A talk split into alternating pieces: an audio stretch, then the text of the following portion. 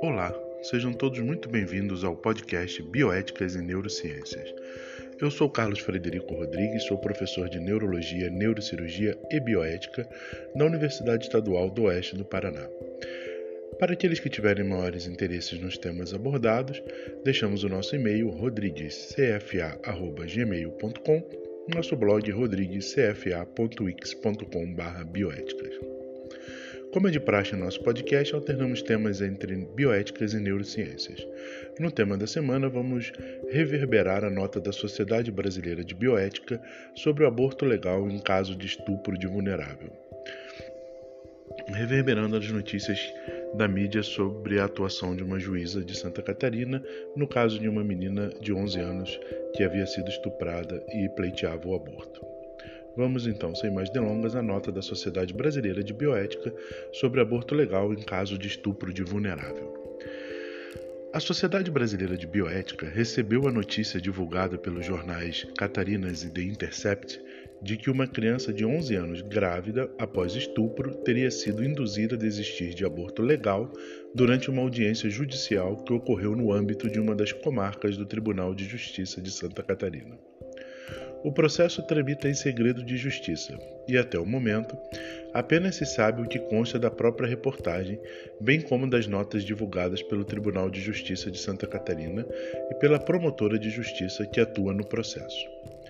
Mesmo que sejam poucas as informações disponíveis do caso concreto, o desrespeito à legislação de aborto legal e de direitos fundamentais de meninas, adolescentes e mulheres tem sido cada vez mais recorrente, ensejando que a Sociedade Brasileira de Bioética se manifeste sobre o estado de inconstitucionalidade do desrespeito a tais direitos. Dá-se o nome de aborto legal às hipóteses em que pode ocorrer a interrupção da gestação por ato médico sem que se configure crime, ou seja, gestantes, familiares e profissionais de saúde não poderão sofrer qualquer persecução criminal.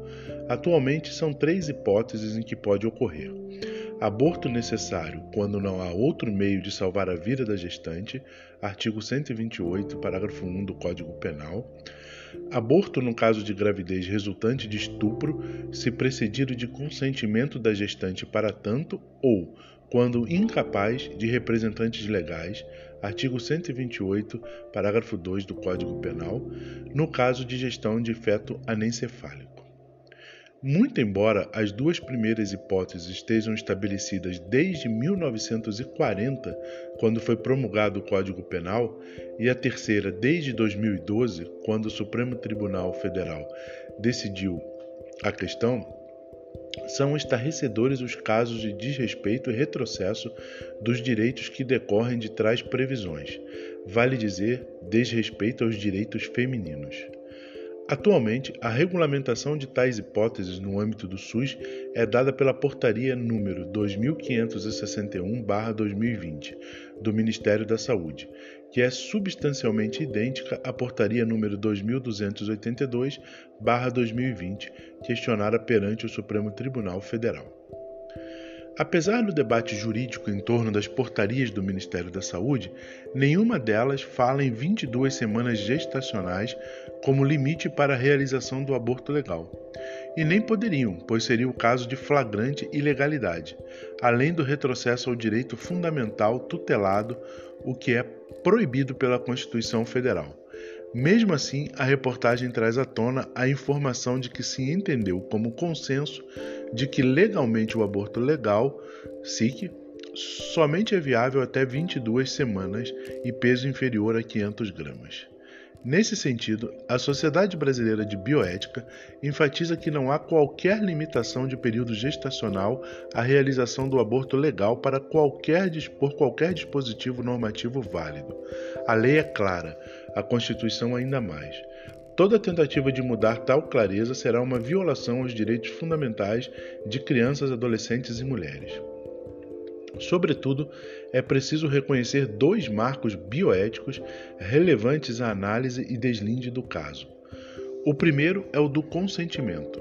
o artigo 6 da Declaração Universal de Bioética e Direitos Humanos é claro ao fato de que qualquer intervenção médica só deve ser realizada com um consentimento prévio, livre e esclarecido de quem estiver envolvido, baseado em informação adequada. Os áudios da audiência que foram publicados pela imprensa não representam a integralidade das informações que foram repassadas à criança e representante legal ainda assim demonstram a relevância e a seriedade que devem ser dados ao tema pelo ordenamento jurídico e instituições responsáveis por fiscalizar e aplicar a lei, uma vez que foram ignorados preceitos acerca do consentimento livre e informado do quais crianças têm direito e que se encontram positivados no Estatuto da Criança e do Adolescente. O segundo é o da vulnerabilidade o artigo 8 da Declaração Universal de Bioética e Direitos Humanos estabelece o respeito pela vulnerabilidade humana e pela integridade individual, devendo-se levar em consideração das práticas médicas a indivíduos de vulnerabilidade específica o respeito à proteção adequada. Neste sentido, são marcantes as palavras de um dos fundadores da Sociedade Brasileira de Bioética, o professor William Rosner, Vulnerabilidade deve ser necessariamente um referencial em toda e qualquer avaliação bioética, seja no campo das ciências da saúde, não apenas na área de pesquisa, das ciências da vida e do meio ambiente. Os poucos dados apresentados no caso concreto sugerem que a vulnerabilidade não foi considerada adequadamente como instrumento de interpretação do suporte normativo, jurídico e bioético nesse caso, em que uma criança gestante de 11 anos, decorrente de violência sexual, é parcialmente acolhida pelo sistema de saúde e questionada acerca de seu consentimento. É estarrecedor que uma equipe médica tenha ignorado seus preceitos éticos e jurídicos ao se recusar a realizar o abortamento legal e expor a criança a riscos físicos e psicológicos ainda maiores, bem como os desdobramentos jurídicos que o caso teve e que são suportados pela criança. A Constituição Federal não deixa dúvidas de que é dever da família, da sociedade e do Estado assegurar à criança com absoluta prioridade o direito à vida, à saúde, à dignidade, ao respeito, além de colocá-la a salvo de toda forma de negligência, violência, crueldade e opressão, nas exatas palavras do artigo 227. Nesse sentido, a Sociedade Brasileira de Bioética reitera seu alerta ao estado de inconstitucionalidade de violações a direitos fundamentais femininos de acesso ao aborto legal em qualquer idade que seja, com a adequada informação, cuidado, proteção, acolhimento e reforço pela reconquista da dignidade em situações de vulnerabilidade. Assunto espinhoso, espero que seja do interesse de todos. Aqueles que tiverem interesse, estamos à disposição para mais discussões. Um forte abraço e até o nosso próximo podcast.